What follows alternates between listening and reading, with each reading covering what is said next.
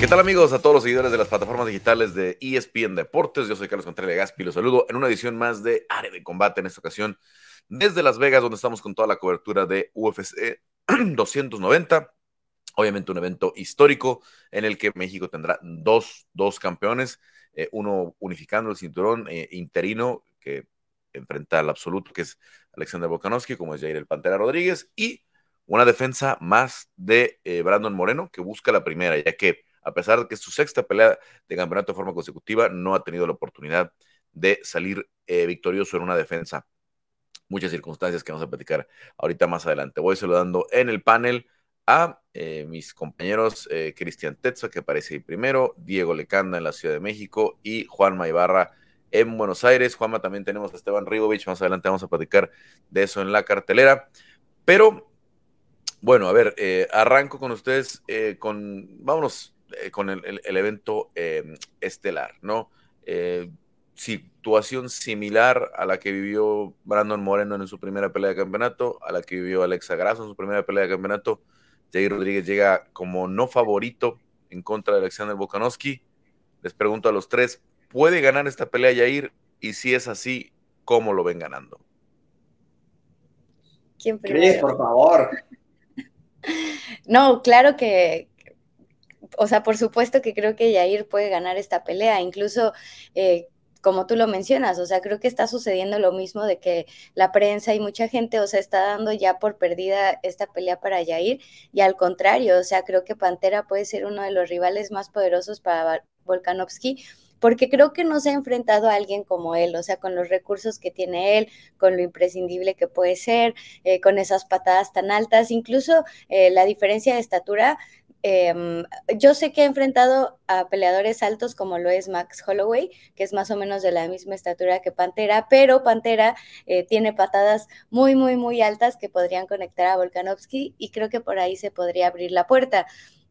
Creo que es un error descartarlo por completo, a pesar de lo que hemos sabido de Pantera, que a lo mejor eh, hubo momentos en los que estaba inactivo, que a lo mejor no sabemos mucho eh, sobre su campamento, que suele cambiar, ir de aquí para allá. O sea, creo que es un rival muy peligroso y creo que Volkanovski también lo sabe. Creo que le ha dado eh, algo de respeto en algunas declaraciones e incluso a mí me sorprendió un poco ayer en el día de medios de que pues casi todo el mundo le estaba preguntando sobre el cambio a 155 libras otra vez, ¿no? O sea, como dando por sentado que iba a vencer a, a. Entonces, no sé, a mí me parece que, va a haber sorpresa. Y Holloway va a estar apoyando sin duda a, a Yair porque eh, él tiene tres derrotas con Volkanovski, ¿no? Entonces eh, es el que más quiere que, que Yair gane para que le abran una oportunidad. Holloway tiene también una pelea dura con Korean Zombie. Diego, Juanma, ¿Quién le da? Dale, Juan. Hay, probabilidad, hay probabilidades altas, Carlos, más que nada por el lado de las patadas, pero también por el golpeo creativo de, de Yair. En, el día de medios, eh, el, martes, en las entrevistas de martes y miércoles, Yair decía, todos se creen que me conocen hasta que reciben sus patadas. Es verdad. Alex todavía no ha enfrentado a un pateador del calibre de Yair. Y un detalle no menor, chicos, Alex Volkanovski fue noqueado en su cuarta pelea como profesional en Australian Fighting Championship, en una promoción característica de, la región de Pacífico, por una patada a zona media de las típicas que tira Yair parado de zurdo. Así que este es un detalle. Yair patea con las dos piernas, puede cambiar la dirección y cambiar las piernas y el giro de la tibia en, en el aire en un instante. Perdió Alex Volkanovski lo conectaron con una patada en zona media y siguió con una cantidad de patadas, con tres o cuatro patadas a la cabeza. Es una patada típica de Yair la que lo noqueó. Es un detalle nomás, no digo que sea el camino, ni que no haya mejorado Alex desde ese momento, pero quiero decir que la única derrota por nocaut vino por patada, que es el fuerte de Yair, que puede patear oblicuo, puede patear, patear frontal, puede patear circular con las dos piernas Así que es uno de los tantos eh, duelos ricos en matices en los cuales hay un peleador que tal vez tenga un mayor repertorio, como Alex, un peleador con, mucho ratio de trabajo por minuto, con muchísima actividad, con una mejor lucha, pero contra un peleador que tal vez tenga menos herramientas, pero tiene una que es capaz de noquear y de ganar peleas y campeonatos. Así que está completamente abierto, Carlos. Sí, habría que tomar en cuenta que esa pelea fue en peso welter ¿no? en Welter. Pero, pero el, alcance de Yair es el similar a de los pesos de Welter, ¿no? al, menos em, pues en estatura, ¿no? Este, no, no, no está bajito, no, dije, dije similar, ¿no? Obviamente hay pesos Welter muy altos, hay pesos Welter eh, que, son mucho más altos que Yair, pero eh, ese es, ese es, un problema principal, ¿no? Lo que puede hacer Yair, eh, patadas medias, patadas altas, que no las tiene tan desarrolladas ni Zombie, ni Ortega, ni Holloway, ¿no? Que combina muy bien. Todos tienen lo suyo. Volkanovski eh, pudo con el jiu-jitsu de, Ortega, que pensamos que era la gran herramienta, con el volumen de Holloway, que es también su, alcance. Y, creo que el que sí, pues llegaba en un momento donde se veía muy como víctima era Korean Zombie, ¿no? Pero bueno, vamos a ver cómo está la situación. Diego, ¿tú cómo ves la pelea? ¿Puede ya ir? Y si, y si lo hace, ¿cómo? ¿Cómo ves la vía para la victoria? Sí, definitivamente existe una posibilidad, un poquito más de lo que le llaman el, puncher's chance, ¿no? Que es como si, si, fuera, no, pues nada más porque, porque le conecte uno. O sea, se habla mucho y, y, no es por repetir, pero, pero pues sabemos que es lo impredecible que es, es Jair lo, lo que le va a dar la ventaja en esta pelea. Entonces, por más que te no te puedes preparar para algo impredecible, eso eso es lo que es muy muy, muy bueno para, o sea, para Yair, que, que, va a tener estas question mark kicks, en donde va a cambiar los, los, los, niveles, en donde te va a soltar dos, tres patadas al mismo tiempo y, y, Volkanovski va a tener que reaccionar rápido a eso. Entonces, eh, e, e, ese factor creo que es, es, es, lo más importante, pero pues también justo esto, lo, lo que decía eh, Juanma, de, que ya le están preguntando, viendo para, para adelante, que si 155, entonces, no, no por el mismo, pero si, les están si le están diciendo todo el tiempo que hay para adelante, puede, estar eh, dando por sentado que le va a ganar a, Yair, y entonces ahí es también el enfoque, eh, la, concentración y, en, y en dónde está la mente de Volkanovski puede afectar también. O sea, si, lo está subestimando, creo que, creo que eso que es un poquito lo que, lo que ha pasado con los mexicanos, ¿no? También, o sea, que, lo subestiman y de repente dicen, no, pues no, yo, yo sí estoy al nivel. Entonces, si, si Volkanovski está cayendo en, en esa confianza que le están dando todos por afuera, creo que también ahí es en donde si el Pantera en los primeros rounds lo, lastima, pues, pues, pues, va a ser un, factor decisivo. Creo que mientras se vaya haciendo añeja la pelea, Volkanovski va a ir eh, apretando, va a ir levantando el ritmo todavía, entonces siento que los mejores momentos para Yair van a ser también en los primeros rounds. Eh, no va a ser un golpe limpio, va a tener que ser eh, mermarlo con, muchos golpes, pero algo que ya ha cambiado mucho es su, lo, certero que es con sus golpes. Antes tiraba y la verdad es que muchos no conectan, pero cada vez tiene mucho más, eh, pues tiene como más accuracy en sus golpes. Entonces creo que si desde el principio empieza a, tocar a, a Volkanovski, eh, por ahí es, el, es la ruta.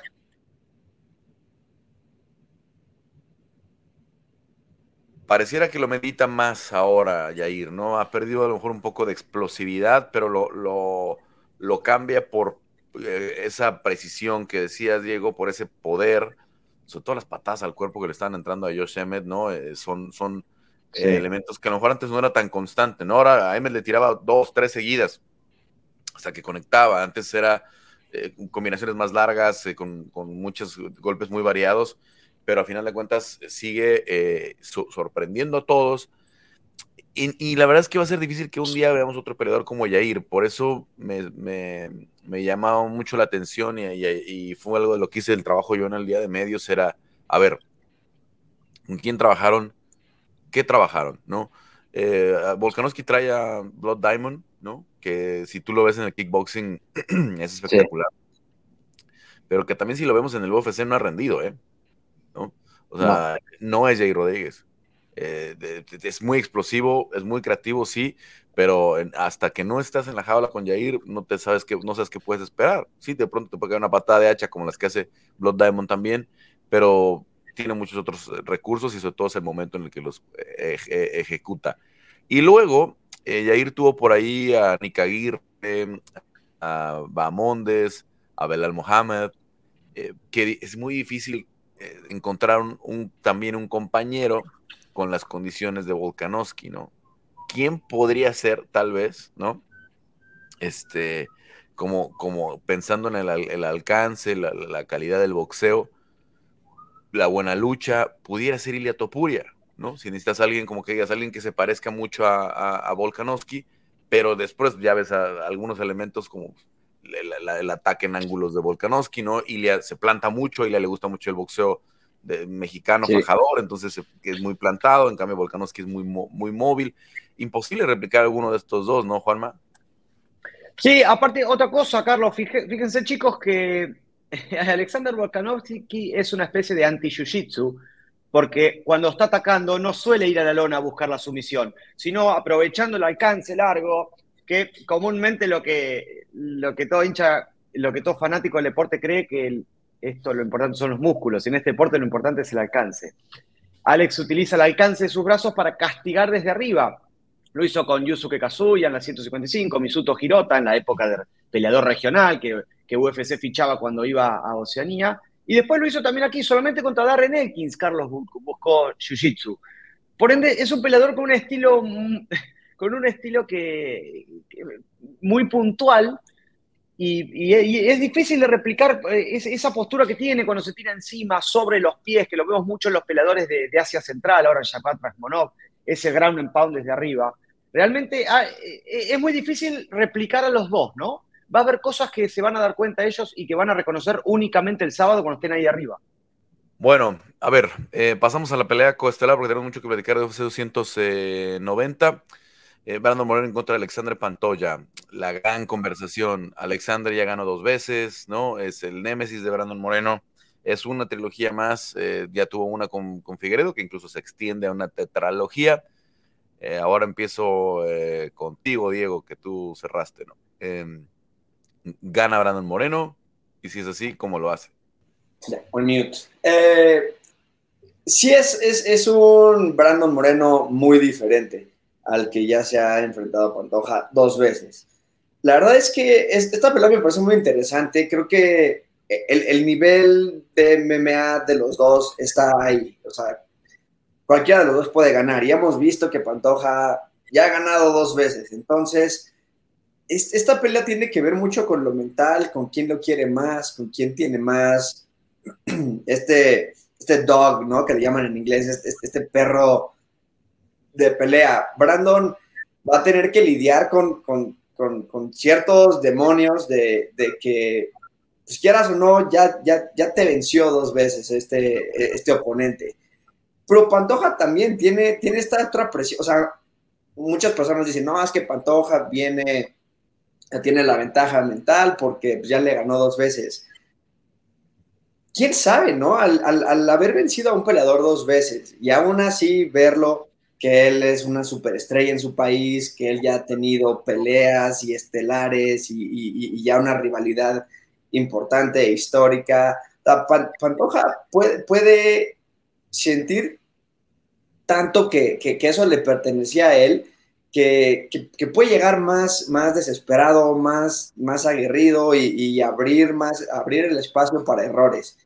Pero Brandon también tiene esta, esta parte de ahora yo tengo algo que probar la cuestión mental creo que es la que va a hacer esta, e, esta pelea mucho más interesante. Los, scrambles van van a tener que ser clave para Brandon, pero yo creo que este es un Brandon nuevo, es un Brandon mucho más experimentado, es un Brandon que desde la primera vez en el Ultimate Fighter sorprendió a todos en donde pues un round más y, la pelea pudo haber cambiado, ¿no? Entonces, eh, la, la, balanza creo que sí está del lado de, Brandon, tiene más herramientas.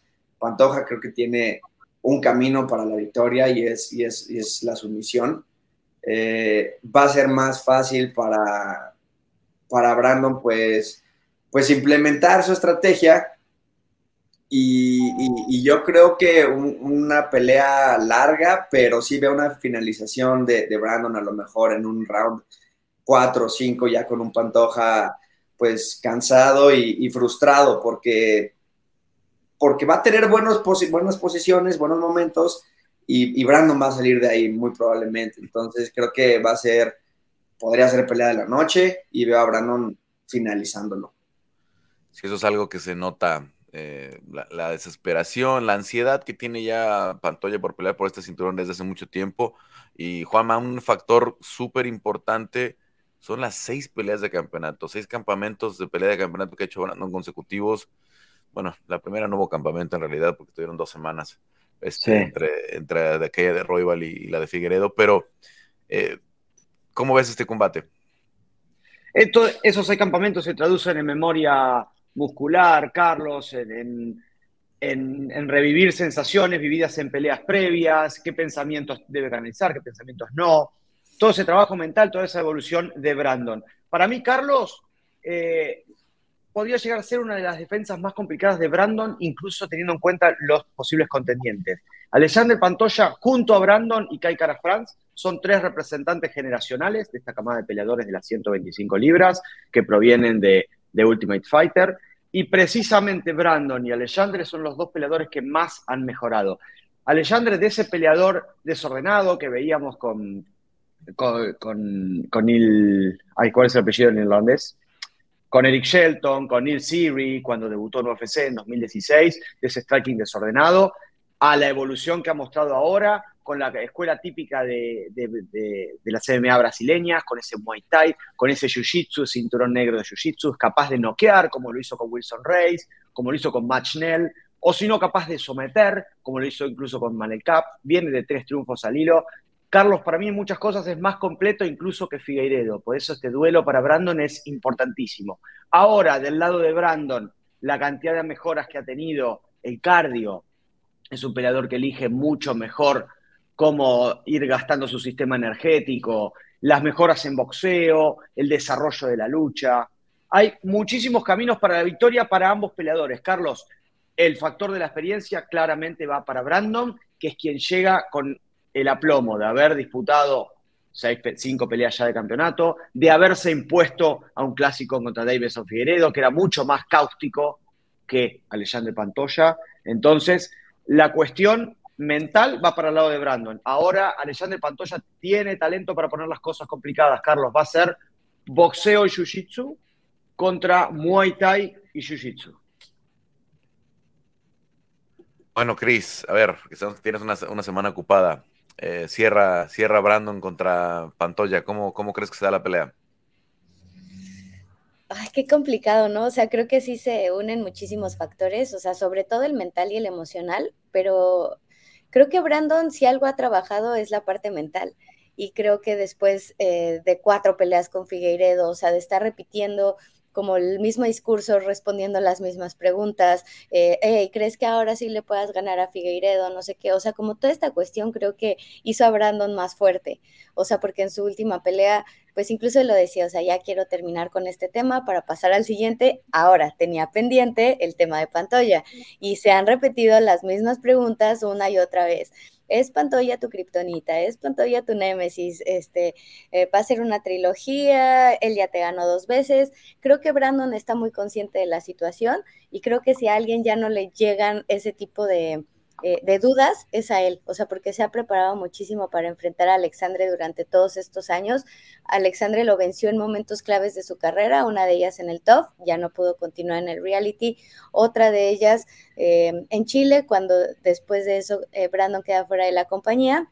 Entonces creo que si alguien viene enojado por esta situación es Brandon. Creo que lo está tomando de forma madura, de forma calmada, en el sentido que dice, ok, o sea, a lo mejor sí me ha vencido en dos ocasiones, pero ahora tengo más herramientas, tengo más experiencia, tengo más evolución, tengo cinco peleas de campeonato eh, últimamente, o sea, algo que Pantoya pues no ha tenido ni siquiera una, entonces no sabemos también cómo le va a ir si la pelea se alarga al cuarto y, quinto episodio porque no tienes experiencia.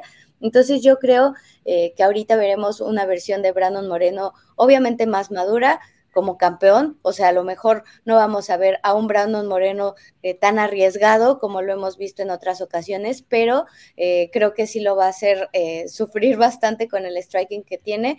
Brandon tiene un excelente jiu-jitsu, o sea, eso nos queda claro a todos, pero creo que si hay una clave es en el striking de Brandon Moreno. Bueno, sí, definitivamente, aunque son dos muy buenos jiu-jitseros, son muy buenos para someter, los dos tienen muy buen mataleón, creo que esta pelea se va, se va a enfrascar ahí en un intercambio de pie. Algo, algo, me, algo me lo dice. Incluso si vemos las dos anteriores, son peleas salvajes en, lo que fue de pie. Y ahí es donde Brandon ha mejorado mucho, sobre todo el cabeceo. Brandon lo conectaban mucho antes, ¿no? Ahora pues cabecea mucho mejor. Este, y por ahí eso ayuda muchísimo a, reducir el daño. Sus manos son mucho más sólidas, mucho más constantes, un boxeo mucho más puro.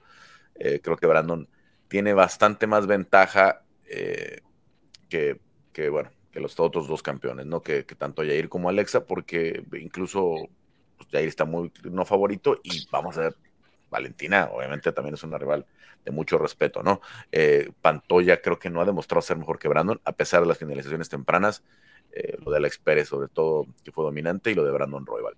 Em, a ver, tercera pelea en importancia, porque nos puede dar a un, este, eh, a un retador pronto. Yo ya les he contado mi teoría. Vamos a ver qué dice Israel Adesanya en estas siguientes horas, ¿no?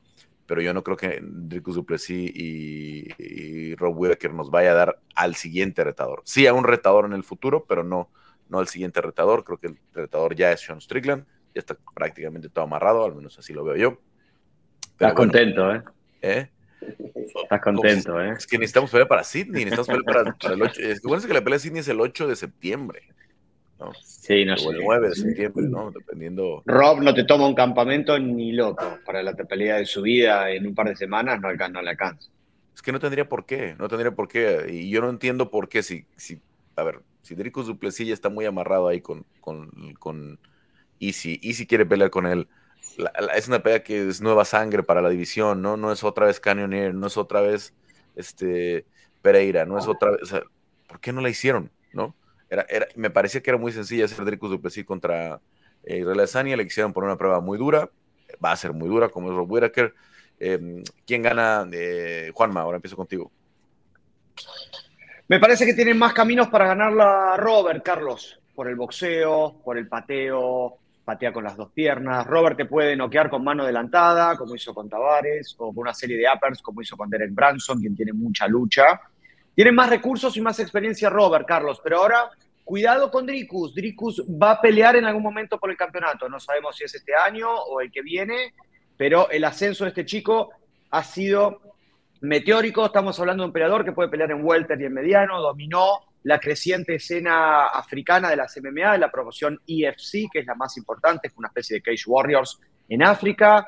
Ha pasado por encima de sus oponentes desde el debut de Marcus Pérez. Es uno de los peleadores, Carlos, que yo siempre llamo de la generación del 20, del 2020, en plena época de COVID, junto a Hamza Chimaev e Ilya Topuria, cuando llegó toda esta nueva camada de, talento a UFC. Dricus es, uno de los abanderados. Marcus Pérez, eh, Trevin Giles, han pasado cinco peleadores, ninguno ha podido con él. Con Darren Till lo vimos en vivo, nosotros, Carlos y Cristian, en UFC 282. Eh, cómo lo sometió, a Derek Branson lo apabulló a golpes. Tiene eh, ha, sido peleador de K1, domina el pie, tiene una buena combinación entre boxeo y lucha. Yo creo que no le va a alcanzar todavía para imponerse a Robert, porque Robert es más completo. Pero Dricus Duplessis se ha ganado su derecho y tiene posibilidades de, tiene posibilidades del upset, chicos, pero me parece que las armas de Robert aún podrían ser de demasiado. Chris.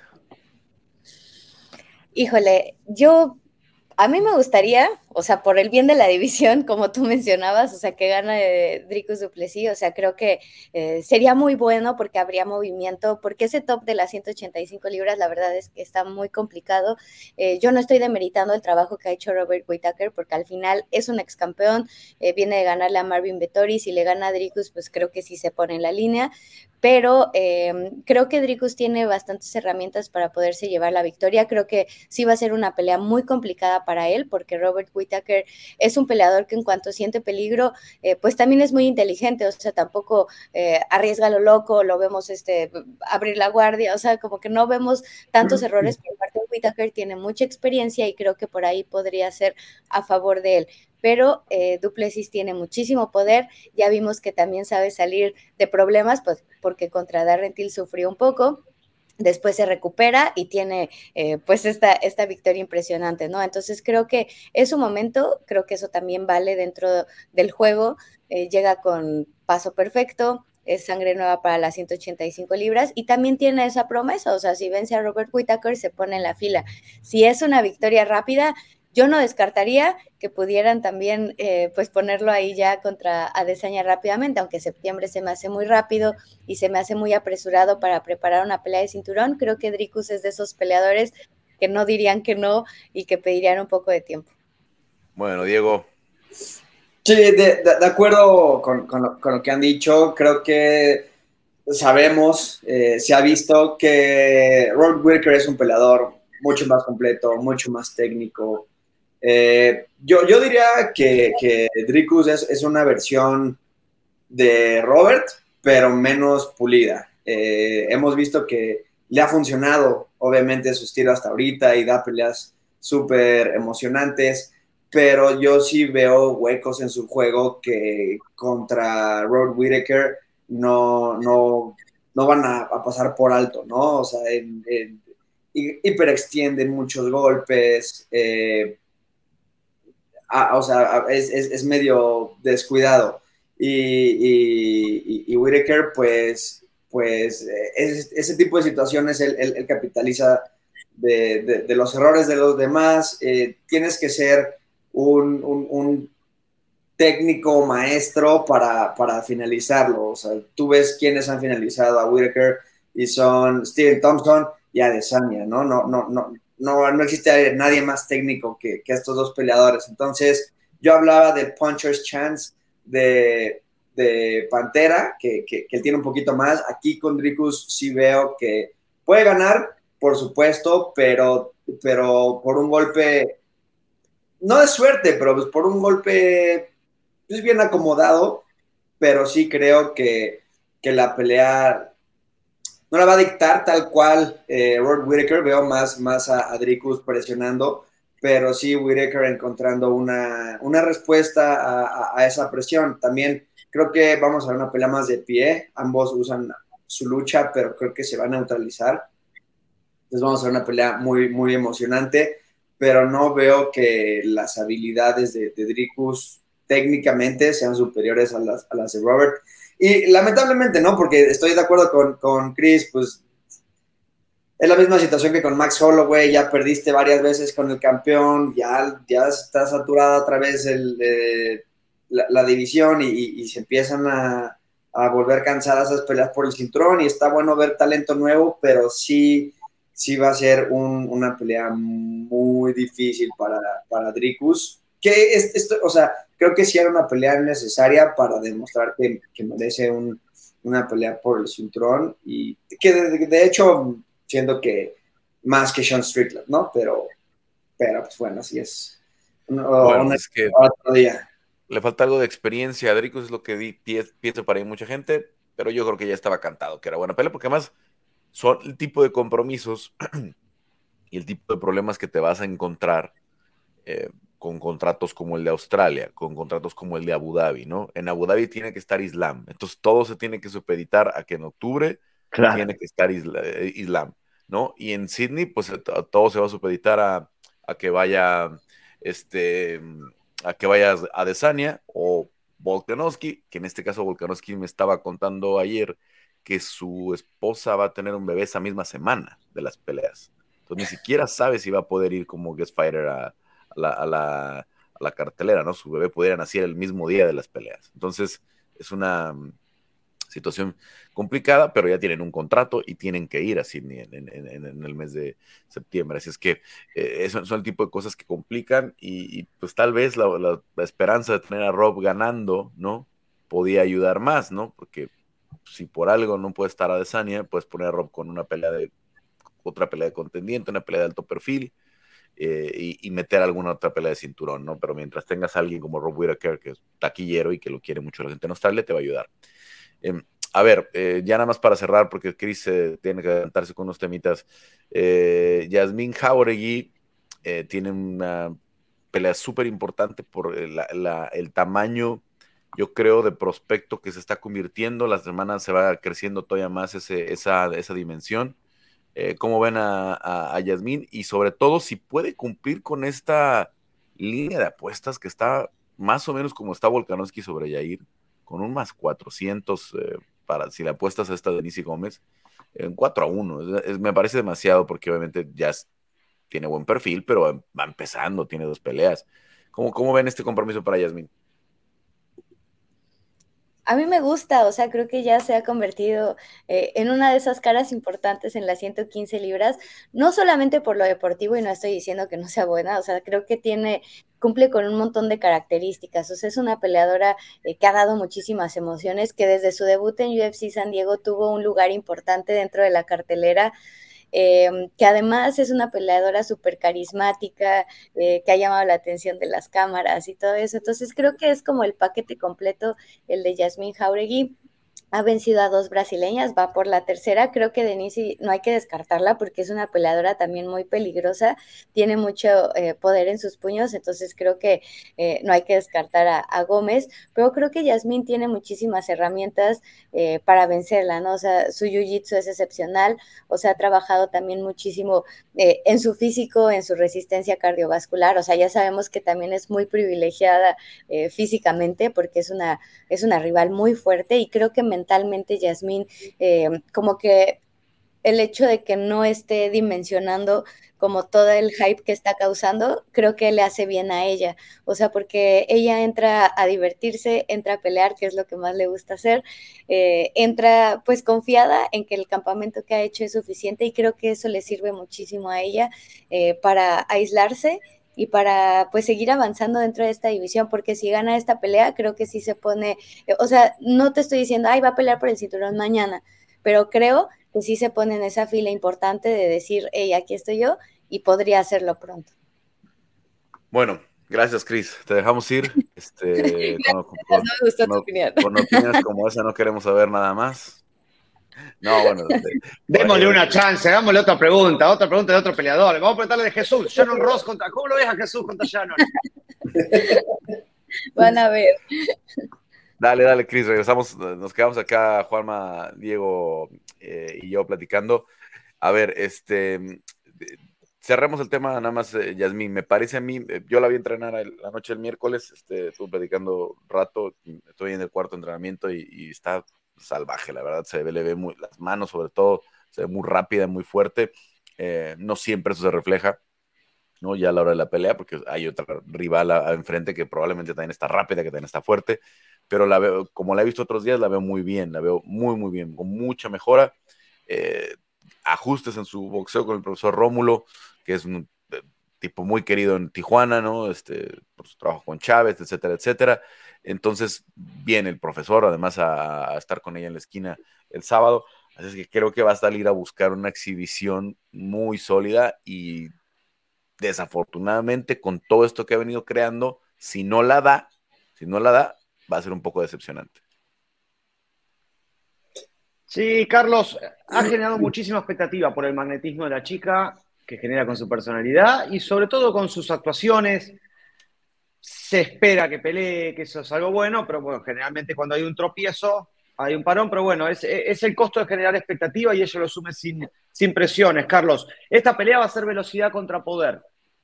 Eh, Denisi pega muy fuerte, ha tropezado, tropezó contra Loma, Loma Lukbunmi, después de imponerse, va uno y uno, viene por la vía del Contender Series.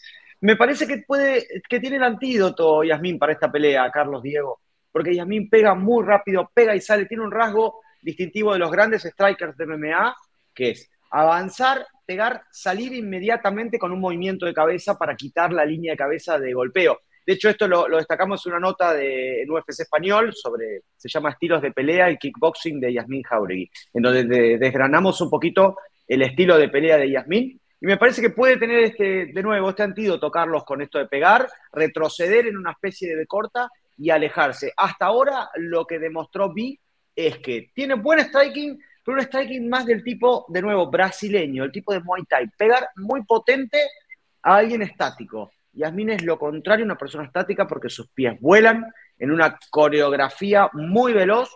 Así que me parece que tiene las de ganar en esta pelea Yasmin, Carlos. Invicta todavía la mexicana. Sí, nació en Jalisco por ahí, pero es de Primo Tapia, ahí en Rosarito. Diego, ¿cómo ves la, exigencia? Bien, la, verdad es que eh, yo la veo ganando, ¿no? Obviamente, eh, pero tocando un poquito el tema que decías de, de, pues de la presión y de qué pasa si no, si no cumple ciertas expectativas. La verdad es que si ese fuera el caso, o sea, si llegara a, perder, yo no creo que sea una, no sería una derrota en donde no, no luzca y no, y no se vea bien de todos modos. Creo que sus habilidades están ahí, su crecimiento, su hambre. Entonces, no, no creo que, sea un, un, mal desempeño, de todos modos. Eh, sí la veo ganando, obviamente, eh, creo que tiene, como, como explica Juanma, eh, un, aspecto técnico importante. Pero si llegara a perder, creo que no sería de una manera en donde la gente diría, no, es que era un hype que, que, no sé por qué se creyeron. y, de esas peleas que aunque pierdas puede, o sea, te, ganaste al público. Eh, eh, ella no, no, la veo dando malas peleas ni, ni siendo abrumada por, por Denise Gómez. Entonces, y, y, si va a perder en algún momento, creo que es mejor ahorita, donde apenas está creciendo su carrera, que si gana esta o, gana dos y de repente ya crece muy rápido y ahí, y ahí, es, y ahí ya tiene esa caída, ¿no? Entonces, si llegara a suceder, creo que es un buen momento para ajustar. No lo veo sucediendo, la verdad. Y, esto que decía Chris de que, de que ella no se está como, ella no está cayendo en este hype. Yo, como no la conozco, yo creo que ella se alimentaba de este hype eh, y daba mejores, eh, mejores peleas, pero por ahora entiendo que es, es, más porque ella como que no, no, no, se deja afectar por esto y, sigue disfrutándolo. De cualquier manera creo que va, a salir a dar una gran pelea.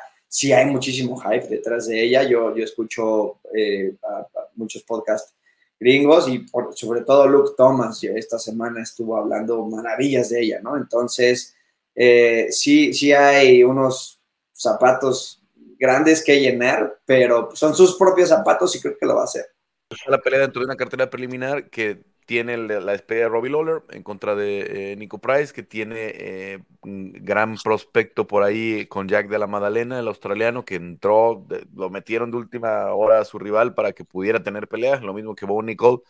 Eh, la única de estos prospectos que tiene la cartelera que se pudo mantener en casi en condiciones es, es Yasmin, ¿no? y que obviamente, si gana, yo creo que la vamos a ver el 15 de septiembre, 16 de septiembre en la, la cartelera de Las Vegas. Pero bueno, a ver, eh, Jesús Aguilar y eh, Chaires y Ribovich, eh, Juanma, Diego, ¿quiénes ganan? ¿Quiénes tienen peleas más complicadas? ¿Cómo ven estas tres peleas?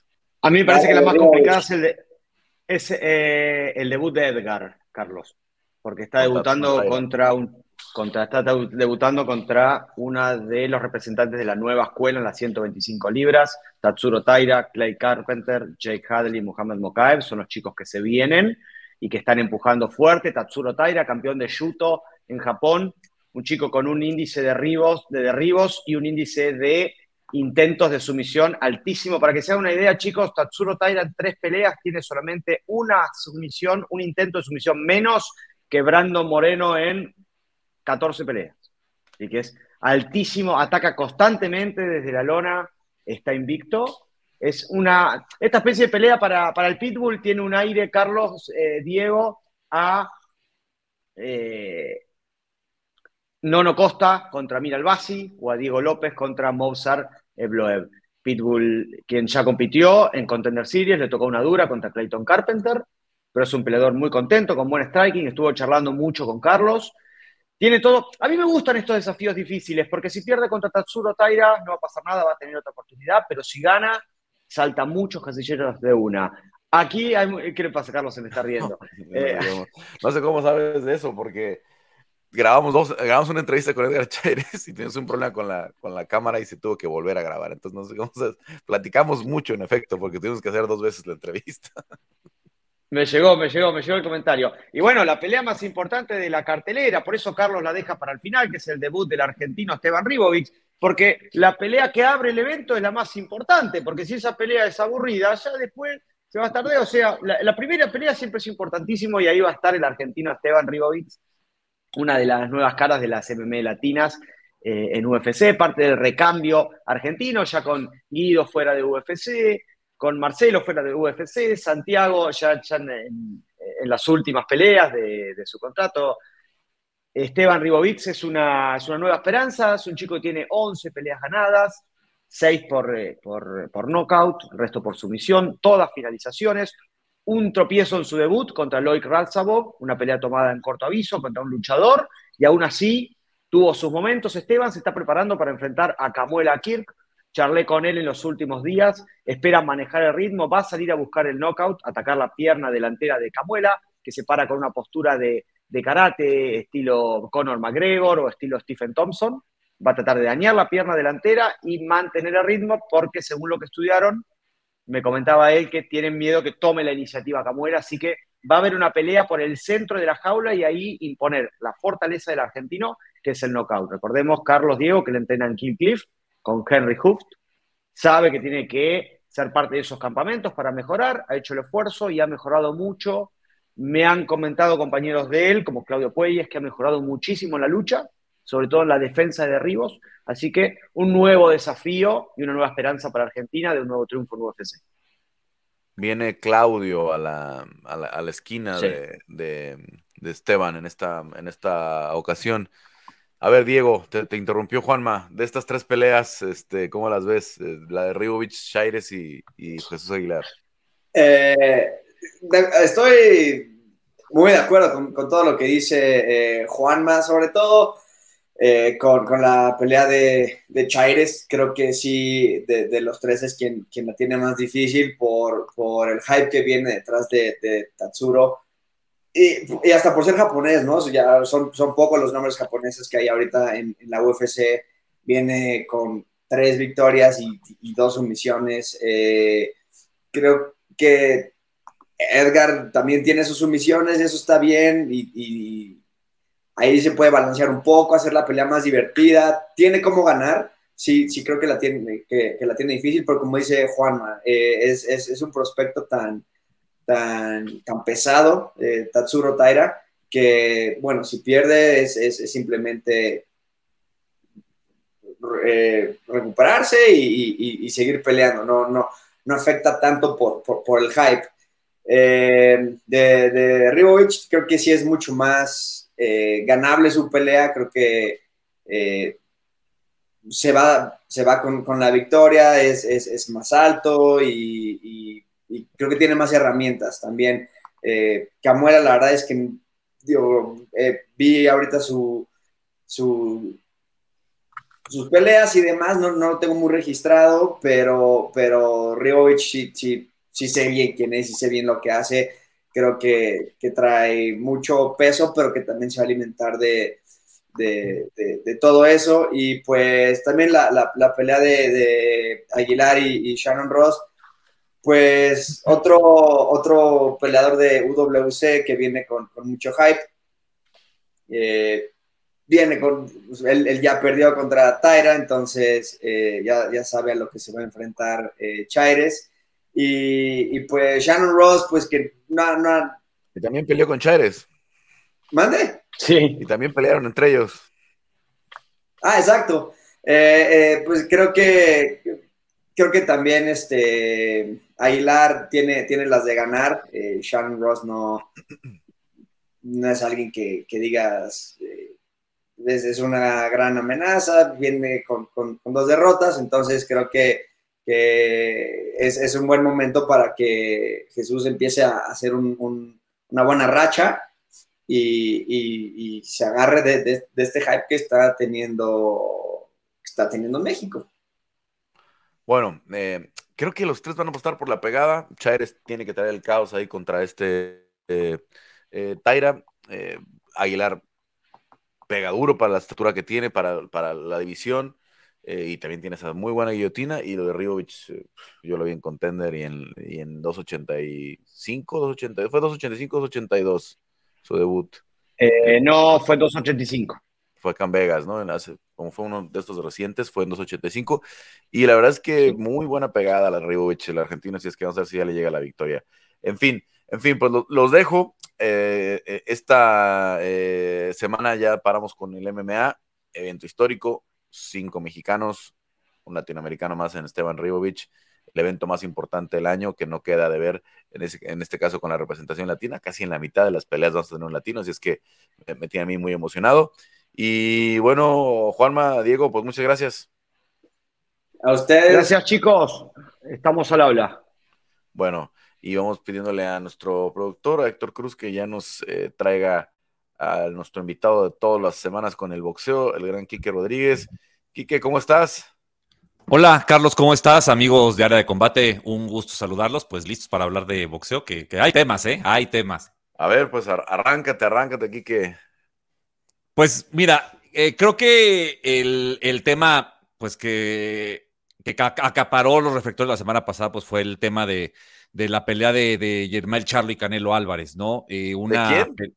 De Yermel, con E. ¿Yermel o Yermal? Porque. No, con E, con E. Con e. todos nos agarraron, nos agarraron. En curva. Este, sí, hombre.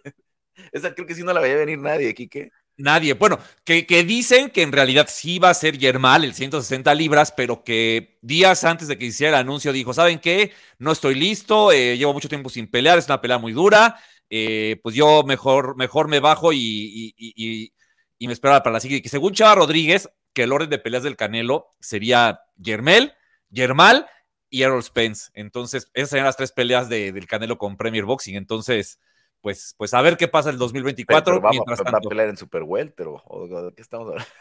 El Canelo, no, no, no, Carlos, hasta crees, hasta crees que va a pelear en Super Welter el Canelo, todos en 168. No hay cláusula, no, no hay cláusula de rehidratación, eso sí. Estamos hablando de puros 54 y 60, ¿no? Así es, así es. O sea, la verdad es que cuando salió esta noticia yo dije, bueno, pues creo que tenemos, yo sinceramente dije, Canelo no va a pelear con ningún 168 de Premier Boxing, a pesar de que tienen bastantes, ¿eh? La verdad es que sí, este, digo, a ver, por nombres suena bien, ¿no? Se antojan esas peleas, ¿no? no Tampoco vamos a quitarles a todo lo de Errol Spence, ¿no? Este, Carlos, también sonaba súper bien Mantequilla Nápoles contra Carlos Monzón. Y pues fue una pelea muy dispareja por el tema del peso, ¿no? Pero bueno, pues vamos a ver. Es que, a ver, también, Quique, Canelo tiene 32 años. Eh, y yo sé que en el boxeo es muy poco habitual, ¿no? Porque el corte, creo que cortan menos los, boxeadores, ¿no? Al haber tantas divisiones intermedias, ¿no? Al, haber super divisiones o divisiones junior. Em, pero yo recuerdo muchos ejemplos en el MMA, de Hugo Sánchez a sus 36 años bajando de 170 hasta 145 libras, ¿no? O sea, eh, por, buscar, ¿no? Una mejor oportunidad, sentirse más cerca de un cinturón en esa, en esa categoría. O sea, eh, yo creo que todo el mundo está descartando que Canelo vuelva a bajar, ¿no? Pero, pues no sé si te acuerdas, cuando pues, Chávez quería pelear en 168 y lo hicieron pelear en 164, ¿no? Porque Canelo decía que no, que 168 no, no era, eh, que él no era esa división, era el peso medio en aquel entonces, ¿no? Esto venía del peso medio, entonces, híjole, o sea, también descartarlo por completo, este, no sé por qué, no sé por qué, la verdad, porque sí, sí, sí es un tipo que lo vimos pelear en esas divisiones. A Canelo, y ah. ya ya a los veintitantos años. Sí. Sí, o sea, sí, la verdad es que. ¿En cuánto peleó con, por, con Cotto por el cinturón medio? Pelearon como en 154 por el cinturón medio. Algo así, algo así. Pero bueno, según yo en esa, en esa ocasión todavía Canelo no, no subía a peso medio. Eh, y, según yo era super welter aquella, en aquella ocasión. Pero sí, sí, sí hubo ahí un Pero pequeño... por el cinturón medio. Sí, por el cinturón medio. Pero sí, sí, o sea, se pelearon el cinturón medio en, pesando super welter, ¿no? Cosas que se supone... Mira, al final de cuentas, hacia abajo de, hacia abajo de lo que se estipula el, cada peso, pues el boxeador puede llegar en lo que sea, ¿no? No hay una regla. O sea, hacia arriba, evidentemente, es donde se castiga, se sanciona y, suceden, suceden todas las eh, los, problemas. Pero hacia abajo, pues, o sea, si acuerdas en un peso distinto, pues el organismo, mientras llegues en el eh, en lo abajo de lo estipulado, pues está bien, ¿no? Ya si, es, si hay un acuerdo, un contrato o algo, pues es otra cosa. Para no mentirle a nadie, aquí está cinturón medio del, del Consejo Mundial, Miguel subió en 153 y medio y Canelo 155. Correcto. Y me acuerdo que ahí que había restricción también, que no, no podían pelear, o sea, no, no, era límite del peso medio de 160 y no podían pelear en ese. sí. Entonces también descartar, así, bueno, está bien, está bien. Obviamente sí, muchas críticas durante la semana, eh, porque, pues, de hecho peleando con un 154, ¿no? Sí, la verdad es que, eh, híjole, e, es, que es muy complicado, ¿no? No abona el discurso que hay alrededor de Canelo y, la credibilidad que tiene en sus peleas haber elegido esta, esta pelea. Hay que decir que Yermel Charlo es un gran boxeador, al menos desde mi punto de vista el año pasado, tras su, su triunfo ante Ryan Castaño y la unificación de los cuatro cinturones, 154 libras, para mí era un top ten. ¿no? Desafortunadamente, una lesión lo bajó de la pelea con Team Sioux a principios de año, una pelea que era muy esperada y que en teoría el 30 de septiembre tendría que haber sucedido esta pelea por orden de la Organización Mundial de Boxeo, pero me parece que también una de las lecciones que nos llevamos es que lo que digan los organismos pues va, da, un poco lo mismo.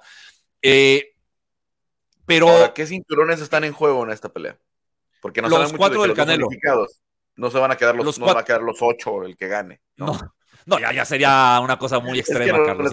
a ver, sé, que, sé, que, es relevante que se enfrenten dos, dos unificados, pero al final nada más va a ser la anécdota, porque no están en juego. Por supuesto. E, es, como hace poquito. Fue la pelea de Katie Taylor contra Chantel Cameron. Eh, se hizo en 140 libras. Katie Taylor guardó su cinturón en 135, perdió, no pierde su cinturón en 135 libras, ella regresa a la categoría sin ningún problema. Y en el caso de, eh, de, esta, de este Canelo es lo mismo. O sea, Charlo deja, deja sus, ciento, sus cinturones 154 guardados, como ya los ha dejado casi dos años, y sube a la 168 por los cinturones del Canelo. Si llegara a ganarle al mexicano, lo que sucedería es que pues tendrá que elegir con cuáles se queda, con los 168 o con los 154 y dejar vacantes los de la categoría que no escoja. Bueno, bueno, bueno, bueno, pues sí, críticas, todo esto 30 de septiembre, ya lo habíamos platicado, la, función del 16 ya no era posible, ya no era viable porque, al menos en Las Vegas ya no, porque eh, el UFC tiene la arena T-Mobile, que hay todas las otras arenas pues, relevantes, ¿no? En Las Vegas ya están ocupadas para conciertos, para eventos eh, enfocados a mexicanos, el estadio de opción tiene partido. Entonces, eh, pues 30 de septiembre apareció, alcanzaron la colita de septiembre, ¿no? Para al menos pelear en el en el mes patrio, eh, pero a final eh, de cuentas, que, que todo tiene que ver con la acción que tuvo Canelo, ¿no? Porque no había quien asegurara la, la, arena, ¿no? Me dijeron, ya no era especie de gente libre, PBC no tenía la, fecha asegurada, iba y si, si le representa algo a Canelo, el dinero, ¿no? No pelear, el 5 de, mayo, no pelear el 16 de septiembre, porque ya por circunstancias de aquellas del doping, este, la pandemia, etcétera, se han ido algunas de estas fechas y tampoco ha pasado mucho en su bolsillo. Tal vez sí le pega. No, en el ego. ¿No? Pero sí, eh, mucha lana, ¿no? No, claro. O sea, un poco la, híjole, la duda que yo podría tener respecto a la repercusión mediática de esta pelea, tal vez, es que y lo hemos platicado aquí en área de combate, Carlos, cuando Canelo viaja, cuando Canelo pelea el 16 de septiembre, pues es una fecha en la que viajan muchos mexicanos a Las Vegas de vacaciones y aprovechan para ir a ver al, mexicano y aparte eh, participar en otras actividades. El mexicano o el mexicoamericano ya habrá hecho ese gasto y dos semanas después regresar, Yo supongo que sí va a haber 20 mil mexicanos que, vayan o mexicoamericanos que vayan a, Las Vegas ese fin de semana, pero bueno, ya será, no será el público habitual a Las Vegas, ¿no? El que, el que, el que se avienta cuatro o cinco días de vacaciones, que va a, las, que va a los casinos, que, que va a los conciertos, que, que, se mete a la pelea estelar nada más a la del Canelo, ¿no? A lo mejor aquí sí llegan a ver todas las peleas, los, los, aficionados, no lo sé, pero bueno, sí, sí, sí va a ser una fecha pues tantito diferente, como dice, sigue siendo mes patrio, pero, pero bueno, pues al final el Canelo no quiso soltar Las Vegas, decisión suya, evidentemente, y porque se hablaba del tema de ir a Texas, donde Germel Charlo hubiera sido local, pero bueno, ya, ya veremos qué pasa con, con esta pelea, Carlos. La verdad es que eh, no abona, como digo, al discurso del Canelo el tema de la diferencia de peso con Germel Charlo, por más buen boxeador que sea, no le ayuda a su credibilidad ante muchas otras personas, porque ante muchísimas otras sí la tiene y no les importa que sea. O sea, lo, lo, que platicaba con una persona, la gente va a ver al Canelo, no va a ver al que tenga enfrente.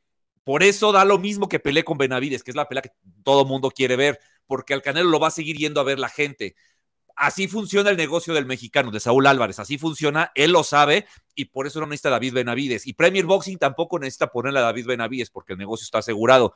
Entonces, eh, al, final de cuentas, para toda la parte que, que, se preocupa por el legado del Canelo, que si va a dejar huella en su historia, todo ese tipo de cosas, eh, una pelea como Yerma el Charlo, pues no, no, no le favorece a esa construcción de su historia, ¿no?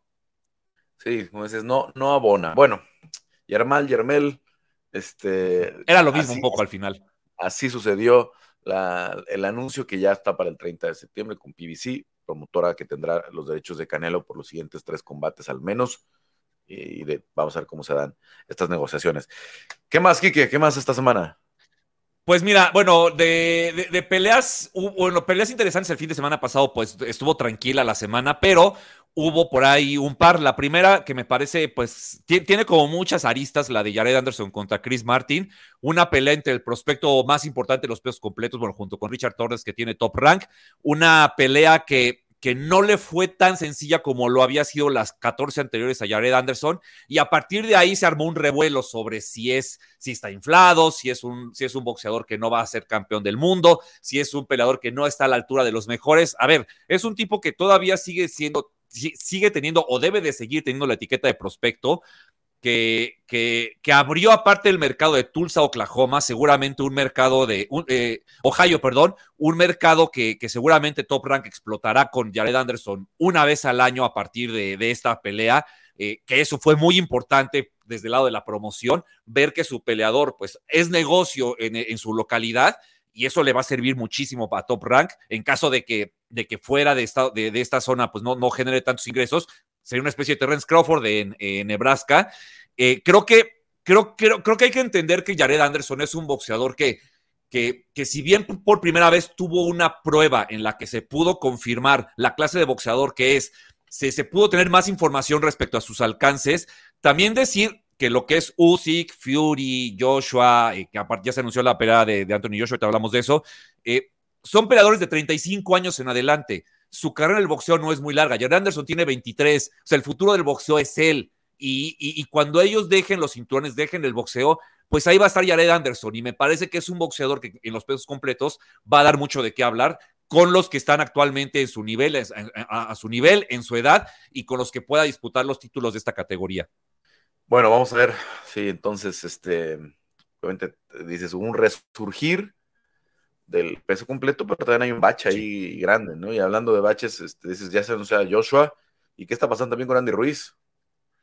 Eh, pues eh, con Andy Ruiz todavía no sabemos, Carlos. Eh, él quiere un 50-50 para pelear con Don Ty Wilder. Dice Andy Ruiz, su papá, que, que, si, que si de la bolsa es 50-50, está puesto. Pero si, si él recibe menos del 50%, no va a agarrar la pelea. Entonces, pues básicamente no sabemos qué, va a pasar con Andy Ruiz. Bueno, Joshua, ¿cuándo vas? 12 de agosto contra Dylan White, pelea de revancha. Es una pelea que se habla como preparación, hablando de Don Ty Wilder, para pelear en diciembre con Wilder. Entonces, yo creo que Don Ty Wilder sabe que si Andy Ruiz pues no pelea con él, pues ahí en diciembre será la opción de irse a Arabia con, con Anthony Joshua, que lucrativamente pues será, será bastante importante esa pelea. Qué manoseada tienen esa cartelera de, Horrible. Arabia Saudita. Ya no sé si va a pasar. Es que es eso, ya no sabemos qué va Y, aparte parece que todos los pedos completos están paralizados o están sentados esperando a ver qué pasa en Arabia con esa cartelera que, les han prometido y que pues no sabemos realmente qué va a pasar, ¿no? Sí, sí, sí, ya, ya, ya, ya platicamos mucho de ella y nada se concreta, además pues sería hasta finales de año, entonces es rara la situación. Eh, para ver este fin de semana, aquí, ¿qué algo más? Híjole, Carlos, este fin de semana está, pero cargadito, ¿eh? eh está una de las peleas, yo creo, más esperadas del año por los fanáticos del boxeo, la de Vergil Ortiz contra Imantas Estañonis. Una pelea que es como un caramelito para todos los aficionados al boxeo. Así, no son los nombres más importantes, los nombres más mediáticos, pero va a ser una pelea que de verdad, si te gusta el boxeo, no te debes de perder. Dos boxeadores que van a salirse a dar con todo. Creo que quitando a Crawford y Spence son los mejores pesos welters del momento, junto con Yaron Ennis, que también pelea este fin de semana ante Roy Mambilla, otra muy buena pelea. Esta cartera de Golden Boy, la verdad, podemos decir lo que sea de Golden Boy, pero no ha hecho malas carteleras este año. Eh, eh, esta pelea de, verdad de, eh, de, Imantas contra Vergil Ortiz puede ser pelea del año, o sea, se habla así de esta, de esta pelea. En la coestelar está una pelea de campeonato mundial peso mosca femenil, la, norteamericana Marlene Esparza contra Argentina Celeste Lachuki Alanis, que puede ser también una muy buena pelea. La primera vez que, que Lachuki sale de Argentina, vamos a ver cómo se comporta pues en el entorno de Marlene Esparza. Es una buena boxeadora, puede ser una buena pelea, pero bueno, la norteamericana es muy favorita. Bueno, sí le decías, comentabas hace ratito lo de Vergil, que sí tiene, tiene su seguimiento, ¿eh? O sea, aunque no dices, no es el más mediático, pero sí tiene bastantes fans, ¿no? Siempre, sí. siempre mueve. ¿Qué otras para ver? Oscar de la Hoya, cuando estaba peleado con Canelo y, Canelo todavía seguía con Golden Boy, siempre decía, es que el futuro del boxeo es Vergil Ortiz, ¿no? Siempre, siempre como para tirarle a Canelo, hablaba de Vergil Ortiz. Eh, además, digo, decía la de Royman Villa contra Yaron Ennis. Yaron Ennis, uno de los peleadores, pues, eh, con mejores condiciones técnicas de este deporte. Eh, va ante Royman Villa, un venezolano muy fuerte, de, mucha entrega, de mucho valor, que, de un golpe puede cambiar la pelea. Lo hizo ante Rashid Ellis hace unos meses. Es una pelea también bastante interesante de Premier Boxing. Y bueno, este viernes eh, en Monterrey hay una muy buena cartelera con el Rocky Hernández contra John Kiertobar. Diego Pacheco, el 168 libras del futuro, me parece a mí, va contra este ay, Dios, este, Manuel Gallegos, de allá de, los Mochis. Hay una buena cartelera allá en Monterrey que se transmite por DAZN, pero bueno, las dos peleas del sábado, las dos funciones del sábado, Carlos, de verdad, imperdibles. Eh, un poquito por ahí, ¿verdad? ¿Mandé? Es que se me traba un poquito, pero bueno, muy bien. Este, la verdad que mucha gente mana y seguimos, seguimos, este, como se eh, podemos, este, no hay una semana en la que no hay motivos para hablar de Canelo de las conversaciones más seguidas en, las redes sociales, en donde sea, en todos los espacios. Ya sé. No, y aparte resulta que es trending topic cada ratito, quién sabe por qué, Carlos, pero bueno, así funciona el Canelo. Yo, la verdad, ¿qué más quisiera no tener que hablar del Canelo casi cada fin de semana, pero pues a veces, para bien o para mal, da de qué hablar y pues, pues ni modo que, que, no le hagamos caso, ¿no? Y pues aquí está. Bueno, te escuchamos en el estilista, Kike. Muchas gracias, como siempre, por tu aportación, por tu análisis. Y bueno, nos vemos muy pronto. Claro que sí, Carlos. Muchísimas gracias a ti también. Saludos a todos los amigos de Era de Combate. Pues seguimos aquí en comunicación eh, la próxima semana. Gracias a Héctor Cruz, que está en la semana en la producción. Yo soy Carlos Contreras Legaspi. Por acompañarnos. Obviamente sigan toda la cobertura de UFC 290 y del mundo en las páginas de ESPN Deportes y todas las plataformas digitales. Y platicamos la próxima, una edición más de Área